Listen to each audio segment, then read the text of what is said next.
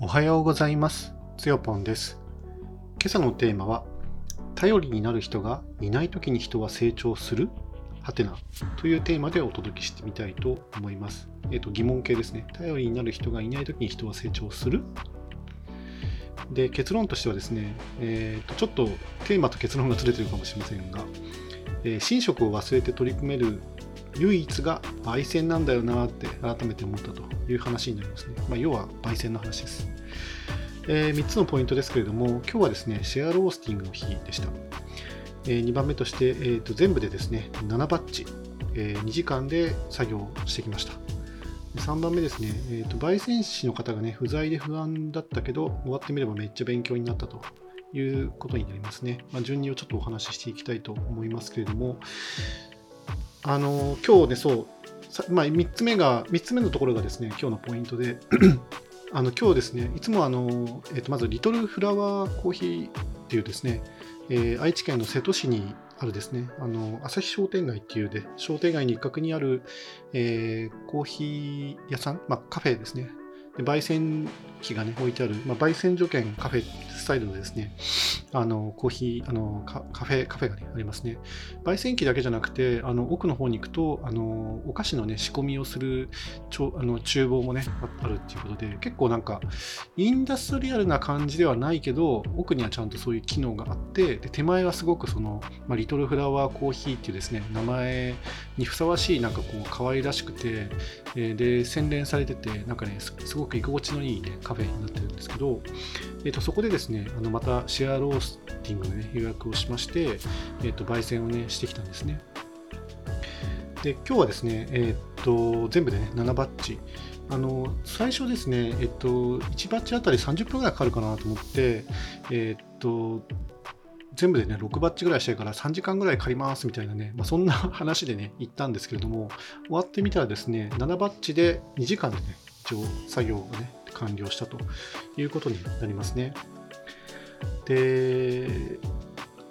その、ただそのま、3番目にも言ってましたけど、あの今日あのいつもですね、お世話になってるあの本田さんというですね、とてもすごいあの焙煎士が、ね、いらっしゃるんですけれども、その方がですね、なんと不在で、なんかちょっと休養ができてお休みになったらしくて、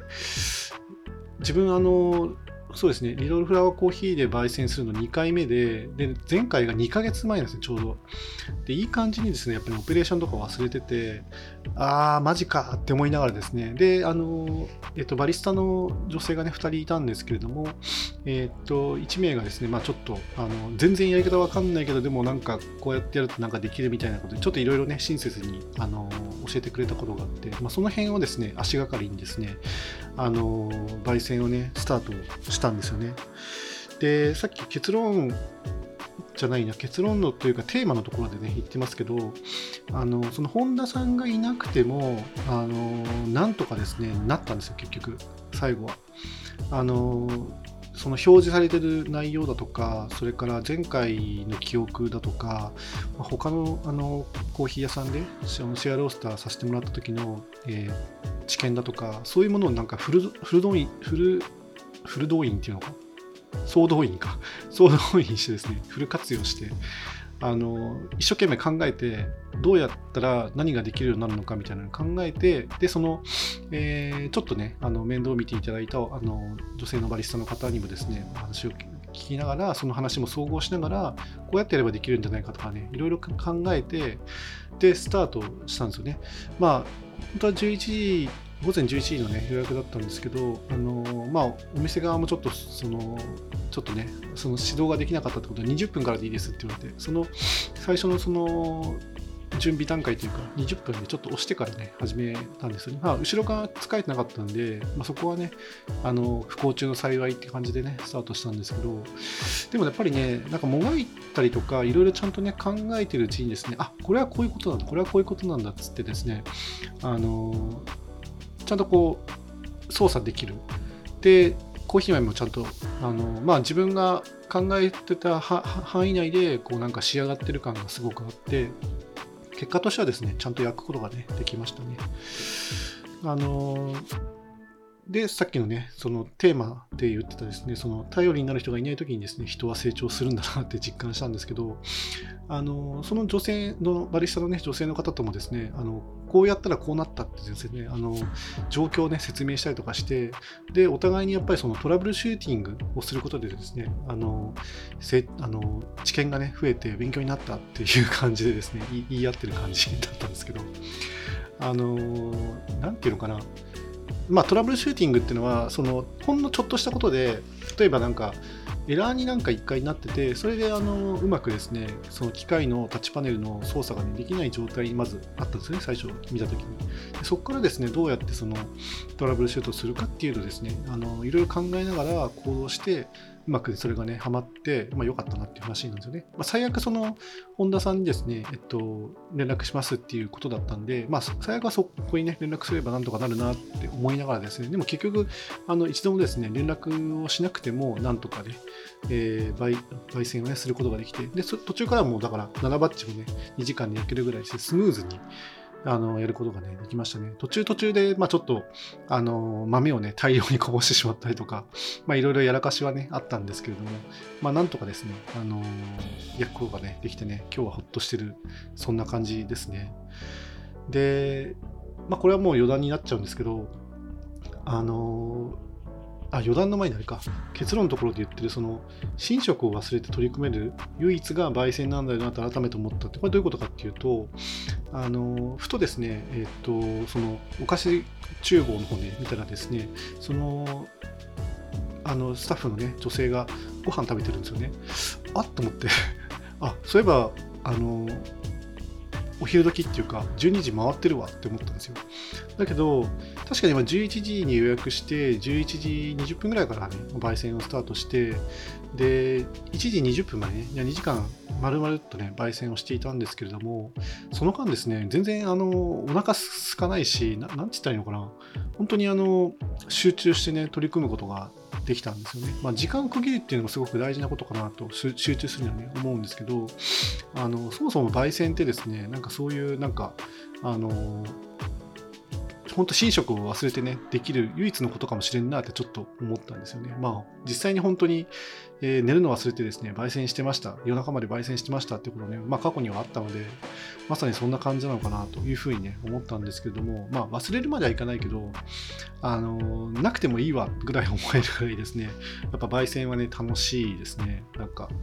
めちゃくちゃその集中しなければいけないですしね。あの、まあ、さっきも豆こぼしたみたいな話もあったけどやっぱり一つ一つのコーヒー豆って手摘みとか、まあ、機械摘みとかもあるのかもしれないけど一つ一つをですね丁寧に扱っ農家の、ね、方が丁寧に扱ってくれて出荷して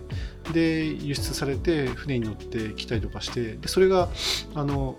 卸業者の手に、渡ってで最後そのこういう私たちみたいな焙煎所にね渡るわけじゃないですか。まあ、私はまだ焙煎所じゃないですけどね。でも、そうやってその自分の手にね、当たってくるまでにいろんな人の手をですね、こう、媒介してこう来てるので、やっぱりその人たちに対してなんか、あの、役の失敗したりだとか、それから、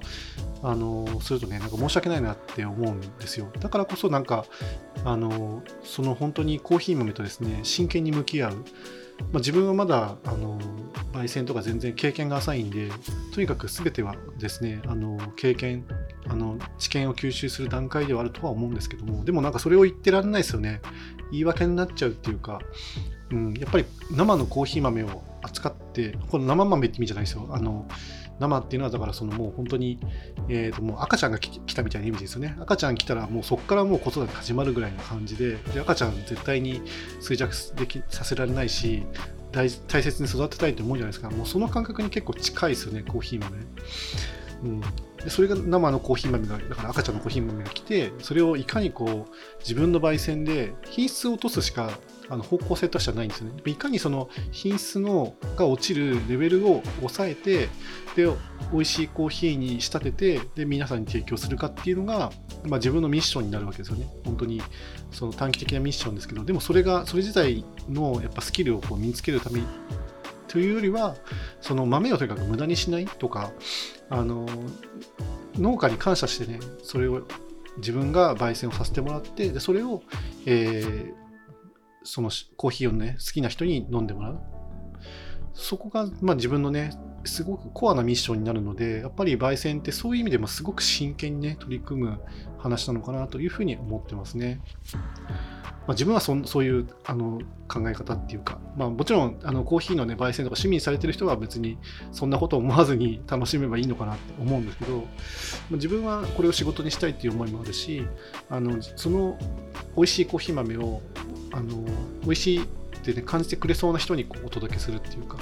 そういうのがミッションだと思うのでやっぱそこはね手が抜けないですよねでもそうでであるからこそ何ていうのかなあの寝食をね忘れてねできてしまうところがねあるのかなというふうに思いますよね。まあ、刻刻一刻とですね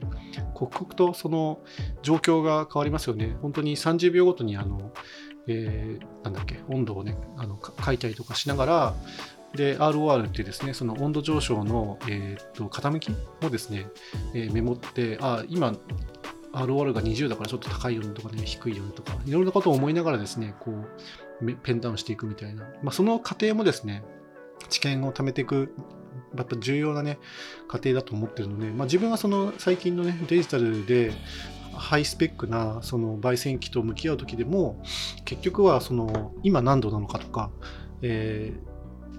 グラフとかね、グラフの外形とか頭にやっぱ思い浮かべながら焙煎する必要があるなと思って、結局それはやっぱりね、あの温度をねメモ、メモっていくっていうのが一番確かにね、それそういう意味ではね、効率的なのかなというふうに思いますよね。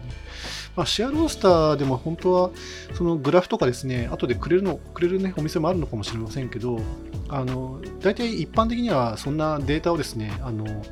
えー、シェアレンタルにした人にですね、あの渡すなんてことはしてないので、あのそれは普通ですね。だから自分でやっぱりメモって、後で自分で Excel とかでグラフ作ってみて、あ、こういうカーブなんだとかっていうのをですね、認識して、で、このカーブの時はこうなった、こうなったっていうのをですね、毎回とにかく本当に知見を貯めていくようなね、気持ちで、あの、やっていく必要がね、ありますよね。まあそうやってやっていくことが、まあ、いろんなそのトラブルシューティングにも多分強くなると思うし、あの、まあそもそもコーヒーのね、味をね、作り込んでいく時に必要なそのステップなのかなと思うので、これをね、あの、できればね、続けていきたいなというふうにに思っていますということですね。はい。以上にしようかな。あとは余談ですけど、今日はですね、えっと、この後、5キロのランニングにね、行こうかなと思ったんですけど、思ったほど、思ったよりですね、風が強くて ちょっと断点ですね。だから向かい風になると非常に走りにくくて、心が折れそうになるんですよね。まあ、冬だから、えー、風が強いとですね、えー、強い日っていっぱいあると思うんだけど、うん、でもやっぱりできるだけあの悪天候な日、雨が降ったり、風が強かったりっていう日はですね、まあ家でぬくぬくしてるのがいいかなと、結構 チートですね、この辺はね。まあいうふうに思ったんで、今日はですね、走りに行くのはなしですね。まあ、ちょっと明日、土日、明日、土日、明日、明後日で土日にかけてですね、あの、ラリーの、ね、監視業務があるので、まあ、これが終わったら、まあ、走りに行ってもね、いいのかなと、ラン、ラン5キロですね、いいのかなというふうには思いますけど、まあ、天気がね、良ければっていうところがありますよね。はい。以上でしょうかな。はい、最後まで聞いてくださってありがとうございました。それではまた。